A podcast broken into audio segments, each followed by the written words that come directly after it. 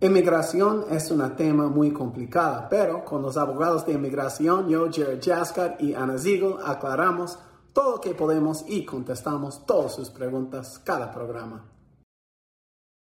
Ya.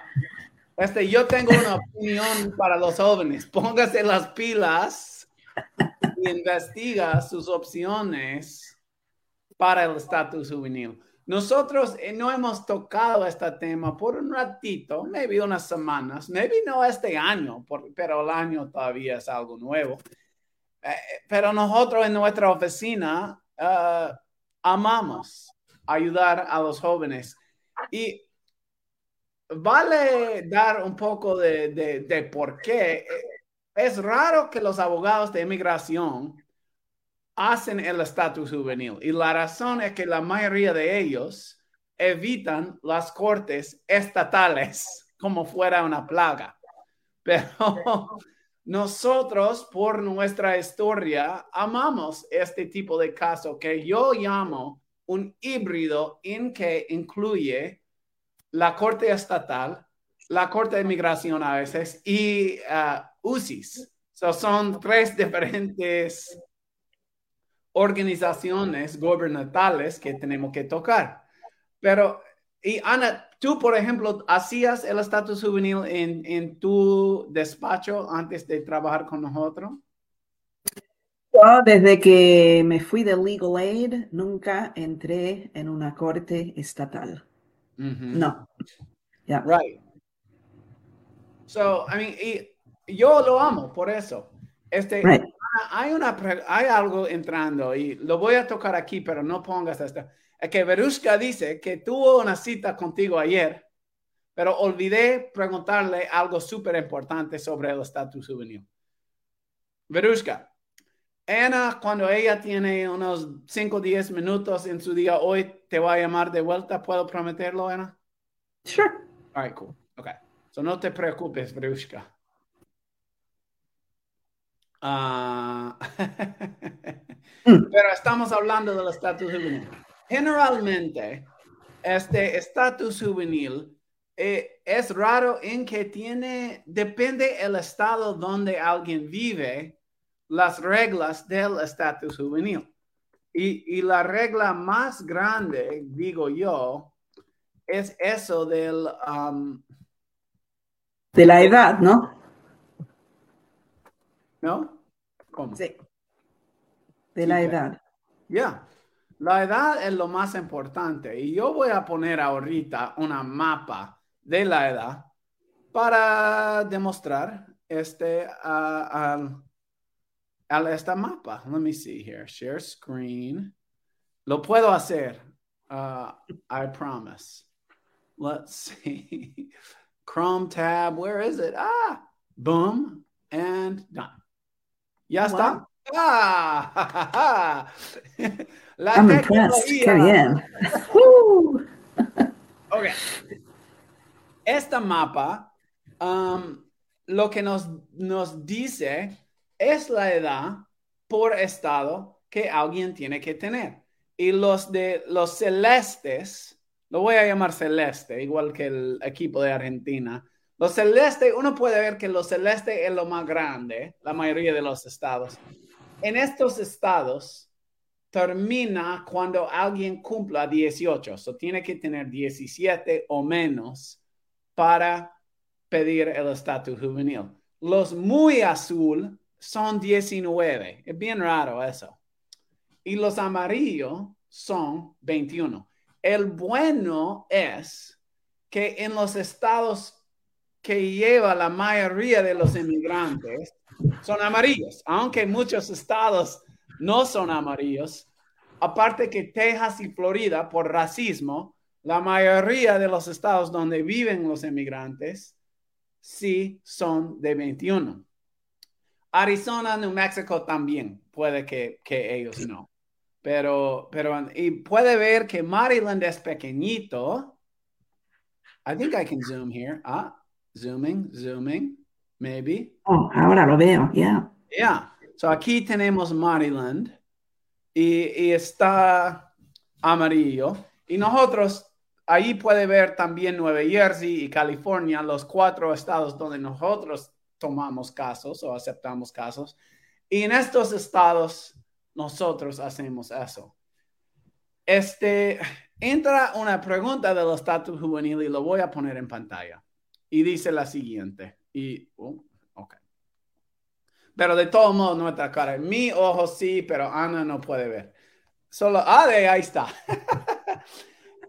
Ana Mar, otro Ana, dice, hola, buenas tardes, quisiera saber si mi hijo podría aplicar para la visa juvenil. Tiene 10 años, llegó conmigo cuando él tenía un añito.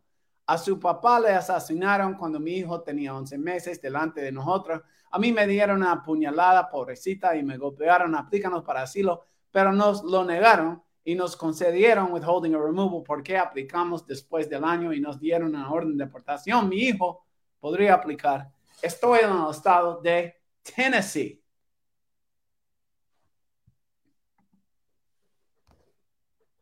¿Qué dice? Yeah, so, em, debería consultar con un abogado que hace los... Eh, ¿Sabes qué? Antes de contestar, quiero aclarar una cosa, porque pienso que es importante. Em, el estatus juvenil tiene dos pasos. Yeah. Se comienza todo en la corte estatal. Yeah. Y después eh, después de tener la orden del juez de la Corte Estatal, después comienza la parte con la Oficina de Inmigración. so, em, en este caso, y, lo que Jared estuvo hablando es de que nosotros, nosotros em, trabajamos los casos eh, del estatus juvenil por todo el país cuando se trata de la segunda parte, la parte con inmigración. Pero que cuando se trata con la parte de de las cortes estatales, nosotros representamos a personas en Maryland, en New Jersey, Nueva York y California. So, en Tennessee nosotros no te podemos eh, ayudar con esa primera parte. So, yo te diría que busques un abogado que hace estos casos del estatus juvenil con la Corte Estatal de Tennessee. Y una vez que tenés esa orden del juez donde a, usted le dan eh, la custodia del hijo tuyo. Ahí, si está interesada, se puede contactar con nosotros y nosotros podemos representarla frente a la oficina de inmigración. Este, puede ver en esta mapa que Tennessee es un estado de 18, pero ella habla de un niño de 10 años. Ah, eh, la, pregunta de Ana Mar tiene muchísimas, es lleno de detalles. y este, uno de los detalles que a mí como me, me, pegó fue que ya tiene el niño orden de deportación por ser parte del caso de su mamá. Eh, definitivamente una de las grandes ventajas del estatus juvenil es que en esta situación normalmente podemos abrir el orden de deportación para el niño y convertirlo al ser residente.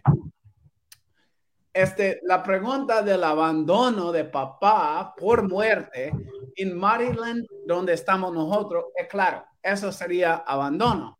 Pero otra cosa, y la razón que nosotros no podemos decir sí, sí, sí, Anamar, es que nosotros no sabemos lo que es la ley del abandono del estatus juvenil en Tennessee. Y eso es parte del híbrido que quiere un abogado de Tennessee que puede contestar eso. Pero para mí suena como un caso fuerte, vale la pena investigarlo. Yo no, es que yo conozco un abogado de inmigración en Tennessee, pero yo creo que él no haga el estatus juvenil. So, lastimosamente, no te puedo recomendar un abogado en Tennessee para hacértelo, pero suena como una buena opción.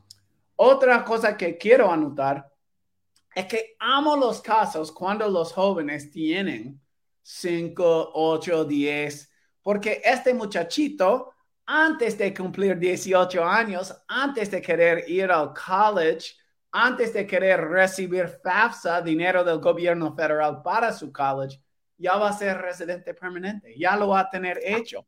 Él nunca va a saber lo que es vivir indocumentado.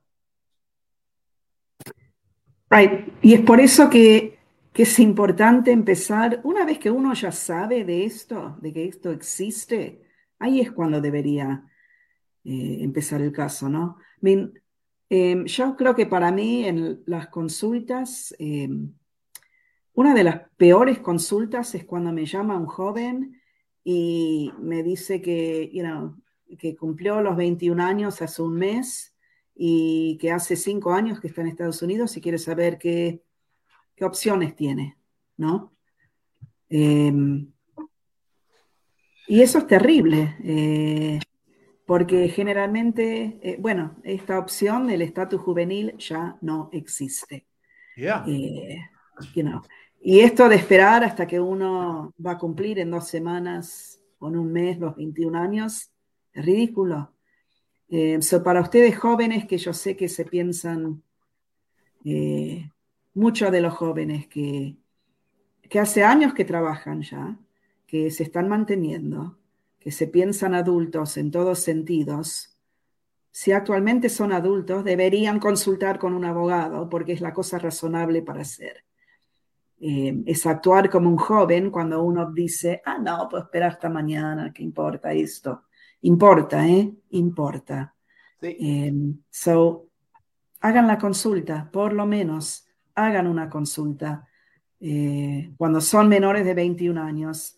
Y no importa en qué estado están, porque si están viviendo em, en Texas. Sí, pongo una pregunta para ti, Ana. Si yo tengo 19 años y vivo en Texas y cambio a California, ¿Puedo hacerlo en California aunque en Texas no podía? Sí, porque en California la edad es hasta los 21 años, pero lo que tiene que hacer es actualmente mudarse a California o a Nevada. O al estado de Washington o Colorado, Mississippi. ¿Por, qué quiere decir actualmente? ¿Qué significa eso? Eso quiere decir que uno eh, está actualmente radicado, se va, se va desde Texas a California con todas sus cosas, todas sus posesiones en, el auto contigo, ¿no? Em, que cambias la dirección, que obtenés tu, eh, en vez de, seguir con la, licencia de conducir de Texas, conseguís la de California, que em, te matriculás en la, secuela, en la escuela en California, no en Texas, que ya no, no estás atado al estado de Texas. Puede ser que tenés alguna familia ya, pero no estás atado con cosas eh, como cuentas bancarias, eh, eh, contratos de, alquiler, ese tipo de cosas. Tiene que estar viviendo en California. Y si trabaja, el trabajo también va a estar en California. No puede decir que vive en California, pero trabaja en Texas, porque ahí uno va a saber que no, no, no está viviendo en Texas. Se tiene que mudar y al mudarse tiene que encontrar el tutor. Y si tiene un tutor, si está viviendo con una persona mayor de edad, y no hablo de un pibe de, que ya cumplió sus 21 años, ¿no? Tiene que ser un adulto.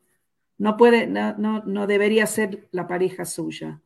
Eh, tiene que ser un tutor actual, eh, la, persona que va a actuar como, eh, como el padre suyo, porque los padres suyos no están para, para ayudarte de la manera en que los padres deberían ayudar a los hijos, ¿no? So, no piensen que saben todo, ¿eh? No, no saben todo y de esto saben poco. Consulten con abogado para encontrar la manera de poder calificar para recibir el estatus juvenil.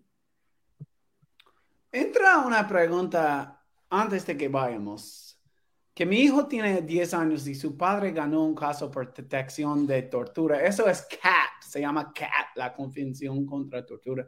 ¿Puede mi hijo obtener alguna visa? Lo que no sabemos, Dunia, es dos cosas, right? Número uno es, creo que su hijo vive con ambos padres. Ahí no sabemos exactamente eso, pero en la foto hay un hombre, ella y el hijo en su perfil de Facebook.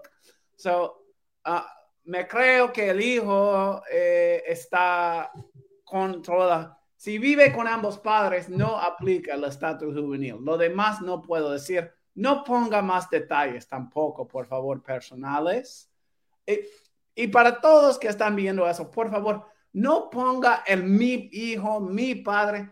Lo que quiero que pongas es un amigo o se supone. Por favor, no ponga el tuyo. Ponga, póngalo como más anónimo, por favor. Otro comentario que quiero tocar, Betty Segovia puso algo de un caso con nuestra oficina y lo que yo voy a borrar su comentario, Betty, lo borré. Y también este, si alguien es cliente de nuestra oficina y quiere hablar con nosotros, llámale a nosotros. No lo ponga en Facebook Live, por favor, porque no queremos poner sus detalles, su info en, la, en las redes sociales. Eso no es, no es la onda, ¿ok? Y yo voy a borrar también la, los comentarios de Duña y de Anamar y todo, por favor, que no lo ponga. All right. Ana, gracias por sus comentarios hoy. Gracias a todos por sintonizar con nosotros. Nos vemos y adiós. Bye. Gracias por escuchar nuestro programa. Recuerda que todo el consejo en el show es para información general y si quiere consejo personal, hay que hacer una consulta con nosotros. Gracias.